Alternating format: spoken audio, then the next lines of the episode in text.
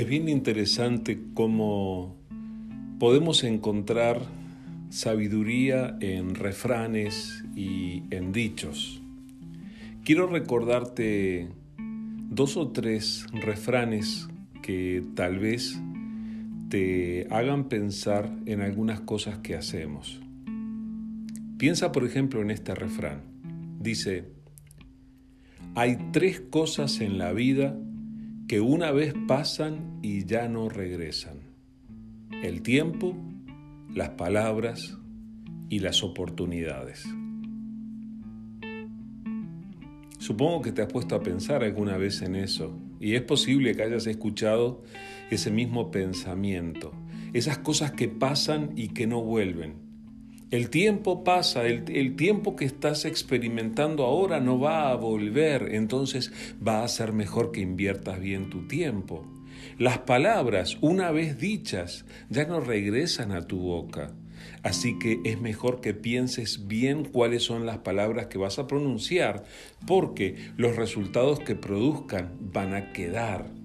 Y las oportunidades, dice que pasan y ya no regresan. Hay veces que puedes perder una oportunidad y luego no poder volver a hacer la misma cosa o luego ya no poder disfrutar de lo que podrías haber disfrutado si aprovechabas la oportunidad. Piensa por un momento en este otro pensamiento, este otro refrán. Dice, la, falta de éxito es el fruto de las oportunidades perdidas. La falta de éxito es el fruto de las oportunidades perdidas. Este quiere decir que cuando no logramos tener un buen resultado de nuestras acciones, es porque no hemos sabido aprovechar las oportunidades que hemos tenido. Así que Wow, esto hace que sea importante prestar atención a las oportunidades que se nos presentan para poder administrarlas bien y aprovecharlas, porque si no podemos fracasar. O podemos pensar en este otro refrán, este otro pensamiento. Este dice así, las oportunidades no se pierden Siempre hay alguien que aprovecha lo que uno deja pasar. Las oportunidades no se pierden. Siempre hay alguien que aprovecha lo que uno deja pasar. Es algo que nos hace pensar, ¿verdad? Cuando tú desaprovechas una oportunidad, va a haber otra persona que va a aprovechar lo que tú dejaste pasar si era una oportunidad de trabajo, si era una oportunidad de relacionarte con alguien, si era una oportunidad de aprovechar bien el tiempo, si era una, una oportunidad de ganar dinero. ¿Quién sabe qué oportunidad era? Tú lo dejaste pasar, alguien lo va a aprovechar. Todo esto para que nosotros podamos pensar en el hecho de que necesitamos ser buenos administradores y sabios en cuanto a las oportunidades. Y es por eso que yo creo que tú y yo somos conscientes de que han habido momentos en nuestras vidas en los que no hemos aprovechado bien nuestras oportunidades. Una de las cosas que como hombres nos hacen sentir peor es el hecho de no haber aprovechado nuestras oportunidades. Una de las cosas que nos cuesta más perdonarnos a nosotros mismos. Y observa bien lo que digo, nos cuesta más perdonarnos el hecho de haber desaprovechado los buenos momentos o las oportunidades que hemos tenido. Ahora yo quiero decirte algo que es bien importante y que es necesario que recordemos y que apliquemos a nuestra vida. Dios es el Dios de las segundas oportunidades. ¿Escuchaste lo que dije? Dios es el Dios de las segundas oportunidades. Es así en la vida de cada uno de los que le buscan. Por eso yo quiero animarte, porque tal vez has tenido oportunidades y las has desaprovechado y te has sentido muy mal delante de Dios. Y he visto esto una y otra vez. Las oportunidades desaprovechadas y el fracaso personal son destructivos y llegan a paralizarnos y llegan a dejarnos sentados en la banca de suplentes por el resto de la vida. Por eso quiero decirte que Dios quiere darte una nueva oportunidad aunque hayas fracasado en el pasado. En cierto sentido, estoy contradiciendo lo que dicen estos refranes que te he compartido anteriormente simplemente por el hecho de que Dios en su gracia nos quiere ayudar. Por eso quiero recordarte esta historia que está en la Biblia y que te va a resultar familiar. Esto ocurrió la noche en la que eh, Jesús fue arrestado para luego ir a la cruz. Estoy leyendo en el Evangelio de Mateo, capítulo 26, del versículo 30 en adelante. Mateo 26, 30 en adelante. Dice, y cuando hubieron cantado el himno, salieron al monte de los olivos. Entonces Jesús les dijo, todos vosotros os escandalizaréis de mí esta noche porque escrito está, heriré al pastor y las ovejas del rebaño serán dispersadas. Pero después que haya resucitado, iré delante de vosotros a Galilea. Respondió, respondiendo Pedro, le dijo, aunque todos se escandalicen de ti, yo nunca me escandalizaré. Jesús le dijo, de cierto te digo, que esta noche, antes que el gallo cante, me negarás tres veces. Pedro le dijo, aunque me sea necesario morir contigo, no te negaré. Y todos los discípulos dijeron lo mismo. Este pasaje es impactante. Es eh, eh, tan fuerte y además cuando uno lee este pasaje uno conoce cuál fue el resultado de lo que ocurrió después. Habían celebrado la última cena, la cena del Señor, habían celebrado la Pascua, los discípulos cantaron el himno y salieron al, parecer a uno de los lugares favoritos del Señor Jesús y, de sus discípulos y eh, allí es donde Jesús les hace el anuncio. Amigos, todos ustedes se van a escandalizar de mí, se van a avergonzar de mí esta noche. Está escrito, ya fue dicho antes, heriré al pastor y las ovejas del rebaño serán dispersadas. Y añadió esto que era tan importante, Después que haya resucitado, iré delante de vosotros a Galilea. Parece que esa parte no la escucharon los discípulos, porque no reaccionan en cuanto a la palabra resurrección o el anuncio de la resurrección. Pedro reacciona al hecho de que Jesús acaba de decir que ellos se avergonzarían de él. Y dijo, aunque todos se escandalicen de ti, incluso en cierto sentido acusando a sus compañeros aunque todos se escandalicen de ti, yo nunca me escandalizaré. Pedro había tenido la oportunidad de conocer a Jesús y supo y declaró que Jesús era el Hijo de Dios. Y Pedro no quería desaprovechar su oportunidad, sabía que tenía que comprometerse con Jesús a todo precio, cueste lo que cueste, y estaba dispuesto a hacerlo. Pero entonces Jesús se vuelve a él y le dice, de cierto te digo que esta noche, hoy mismo, antes que el gallo cante, me negarás tres veces. Nosotros que hemos leído la Biblia, nosotros sabemos que esto se cumplió en la vida de Simón Pedro. Y a Pedro lo devastó la amargura que le produjo haber fracasado tan rotundamente, el hecho de haber dejado la oportunidad de ser fiel al Señor Jesucristo.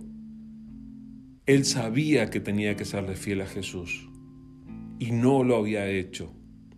Y tuvo que llorar amargamente por su fracaso, porque se cumplieron estas palabras que le dijo el Maestro. Es más, cuando Jesús se lo dijo, Pedro le dijo, aunque me sea necesario morir contigo, no te negaré. Observa hasta qué punto Simón estaba seguro de que él iba a hacer las cosas bien. Y observa cómo Simón se convierte en un ejemplo de que a veces nosotros podemos estar seguros de que vamos a hacer todo bien, pero puede salir todo mal y podemos fracasar aún sabiendo que tenemos que hacer las cosas bien y aún queriendo hacerlas. Esa amargura que sintió Pedro luego de negar a Jesús es la que tantas veces nosotros hemos llegado a sentir cuando fracasamos sabiendo que teníamos que hacer las cosas bien y sin embargo habiendo hecho las cosas mal. ¿Tú te has sentido así alguna vez? Y ha sido paralizante y te ha devastado y te ha amargado el hecho de que hiciste las cosas mal y te castigaste a ti mismo y te culpaste y te ha resultado tremendamente difícil perdonarte aun cuando Dios te perdonó. Pero quiero decirte y quiero volver a repetirte que Dios es el Dios de las segundas oportunidades. Este mismo Simón Pedro que fracasó tan rotunda y públicamente frente a los ojos de todos, Simón Pedro fue usado por Dios para levantar a su iglesia fue usado por Dios para predicar el Evangelio y miles creyeron. Fue usado por Dios para liderar la iglesia en los momentos más difíciles. ¿Por qué? Porque Dios le dio otra oportunidad.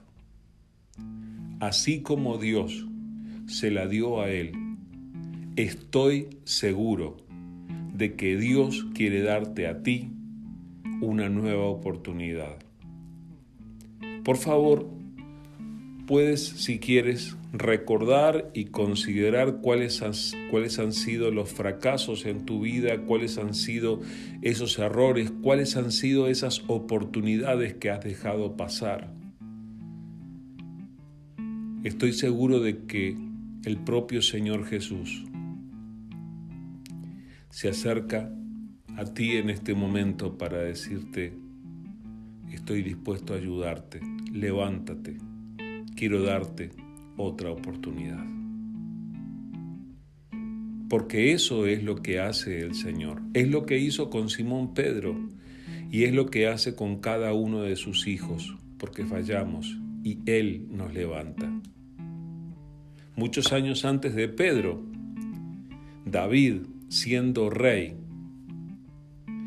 teniendo toda la oportunidad porque había conocido a Dios, porque había visto su poder, porque había visto su gracia, porque había recibido promesas de Él.